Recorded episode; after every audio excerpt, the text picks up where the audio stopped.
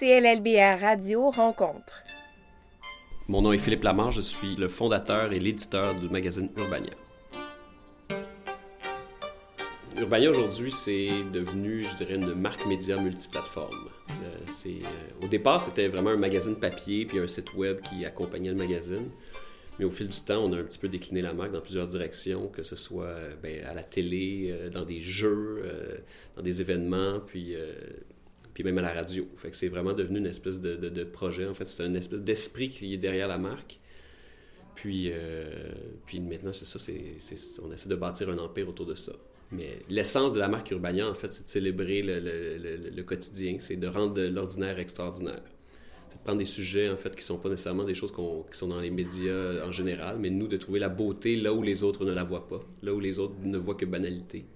Puis de la célébrer, puis de la raconter de façon la plus captivante possible. Urbania, c'est sûr que c'est un peu à mon image, mais c'est c'est un peu... Quand j'ai commencé Urbania, c'était un peu l'espèce de, terrain de liberté que je m'offrais, puis que j'offrais à des collaborateurs aussi, puis aux gens qui, travaillaient avec nous. Parce que justement, d'un côté, on avait une espèce de métier de jour qui était celui d'être designer puis d'être communicateur pour des marques, des entreprises. Puis de l'autre, on s'est comme créé une espèce d'espace de création, un laboratoire. On a appelé ça Urbania, on a fait ça dans papier, sur le web, mais ça a été à notre image d'une certaine façon, puis à l'image de tous les gens qui ont collaboré. Fait qu'à un moment donné, oui, il y a un peu de moi au départ parce que c'est moi, euh, c'est moi qui ai fait le logo, c'est moi qui, qui a mis en page les premiers magazines, qui a fait des interviews ben, ben, avec, euh, avec mes amis, ben, puis, euh, Vianney, mon, collaborateur euh, acolyte de l'époque. Mais, au fil du temps, oui, il y, a, beaucoup de ma personnalité, mais il y a beaucoup celle de tous les gens avec qui on collabore. Fait c'est sûr qu'il y a comme le gène zéro, il y a comme le début, mais après ça, il y a tout ce qu'on additionne. Puis au final, la marque, c'est une marque, c'est ça. hein, c'est une espèce. T'additionnes un peu toutes les manifestations d'une entreprise ou d'un produit. Puis ce qui en reste, ou ce qui nous reste collé dans la tête, c'est la marque. Fait qu'au final, c'est plein de petites choses additionnées ce qui explique un petit peu, disons, que l'aspect que ce soit devenu une marque. Parce qu'au début, quand quelque chose existe, c'est pas une marque. Au début, c'était un magazine. Puis les gens regardaient ça, puis ça devient une marque au fil des manifestations. Quand tu additionnes justement toutes les, toutes les, les- les ex- les expressions de, de- d'Urbania. Mais moi, je dirais que c'est plus. Ce qui fait la force d'Urbania, c'est plus la cohérence, en fait. C'est le fait d'avoir une espèce d'idée au départ qui était justement une espèce de magazine de 32 pages avec un barbu en couverture, puis tous les éléments, en fait, qui font la recette Urbania de départ. qui- dont, il y a beaucoup de choses qui sont dans le premier numéro papier. Il y a beaucoup d'éléments qui reviennent puis qui font partie de nos recettes depuis toujours. Mais ça, en fait, c'est le fait de ne pas avoir dérivé. Ben, c'est sûr qu'on a fait des choses, des fois, qui étaient un petit peu plus off-target, des affaires que tu t'aperçois après coup que tu n'étais pas euh, exactement dans, dans, dans le cœur de ce que tu veux faire. Mais il y a quand même une cohérence qui se développe autour de ça. Mais pour ça, ça prend des gardiens. Moi, je suis le premier gardien de la marque Urbania. Je suis celui qui dit, ben ça, c'est pas exactement ce qu'on veut faire. Tu sais, c'est devenu un petit peu mon rôle au fil du temps. Autant au début, je, fabriquais le magazine, j'étais celui qui le mettait en page à 4 heures du matin, puis qui l'envoyait chez l'imprimeur. Mais autant qu'aujourd'hui, c'est devenu mon rôle, c'est d'être le gardien. C'est d'être s'assurer qu'on ne dévie pas de notre trajectoire, mais qu'on la, la pousse plus loin, qu'on la décline, qu'on la fait évoluer, mais qu'en même temps, on ne perde pas notre essence.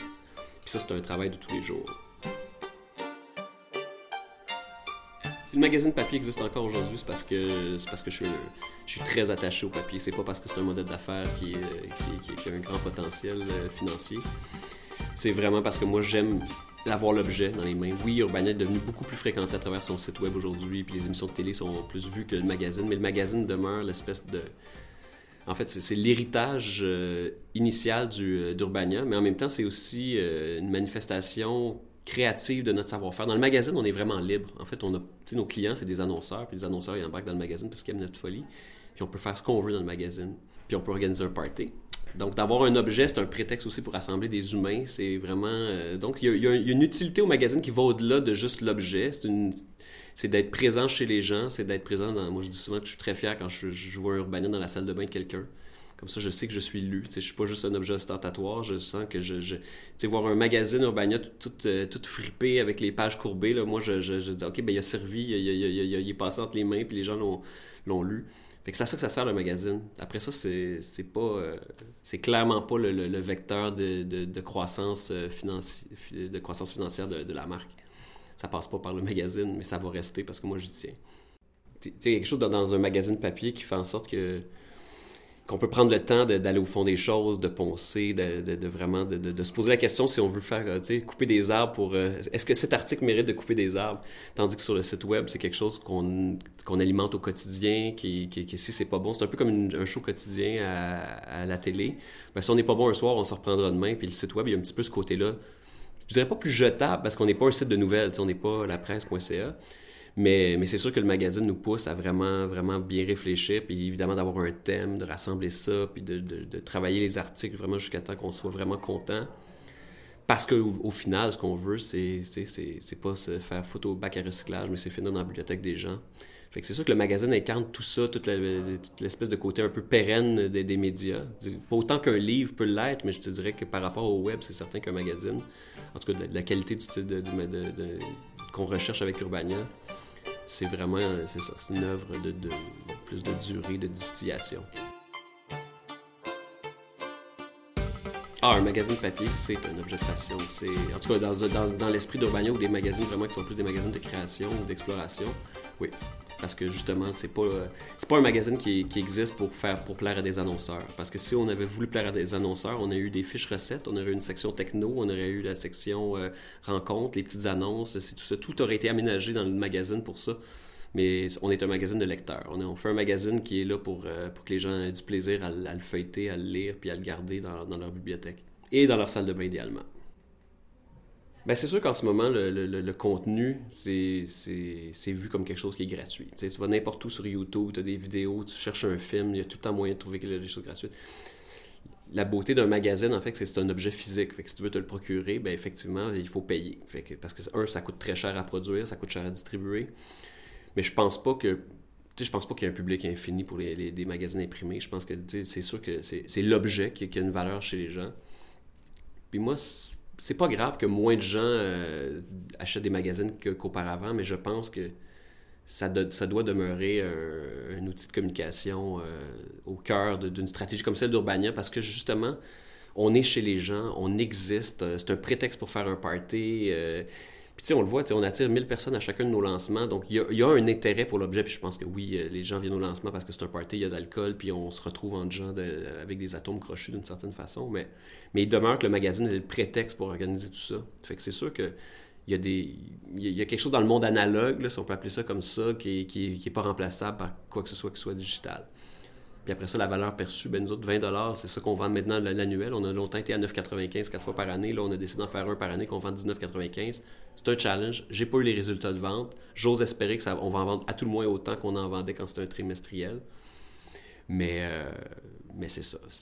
Peu importe comment je regarde, je pourrais pas me bâtir mon entreprise autour d'un magazine imprimé même si je le vendais 50 pièces, je pense pas que je pourrais me payer des bureaux puis euh, des, gens au sein de l'équipe euh, si on si on toute notre stratégie reposait sur un magazine imprimé.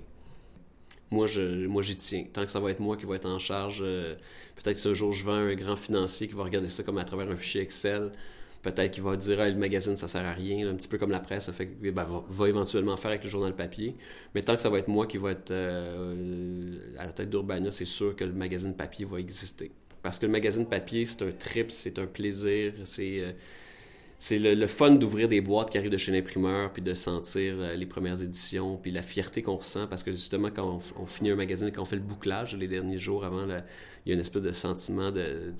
tu travailles fort, là, tu comptes plus tes heures, mais la récompense, c'est ça, c'est la première boîte de magazine quand tu le reçois au bureau, puis que le, livreur arrive avec la palette, puis qu'on se garoche, tout le bureau se lève, puis qu'on est tous hâte de voir euh, le fruit de notre travail. Puis ça, ça n'existe pas avec un site web ou une émission de télé. A pas, euh, oui, c'est le fun de voir une émission que tu as produite qui joue à télé, puis un petit... mais ça reste quelque chose qui est très éphémère, très, très volatile. Un magazine, tu le tiens dans tes mains, il se sauve pas, il est là, il sent quelque chose, c'est charnel.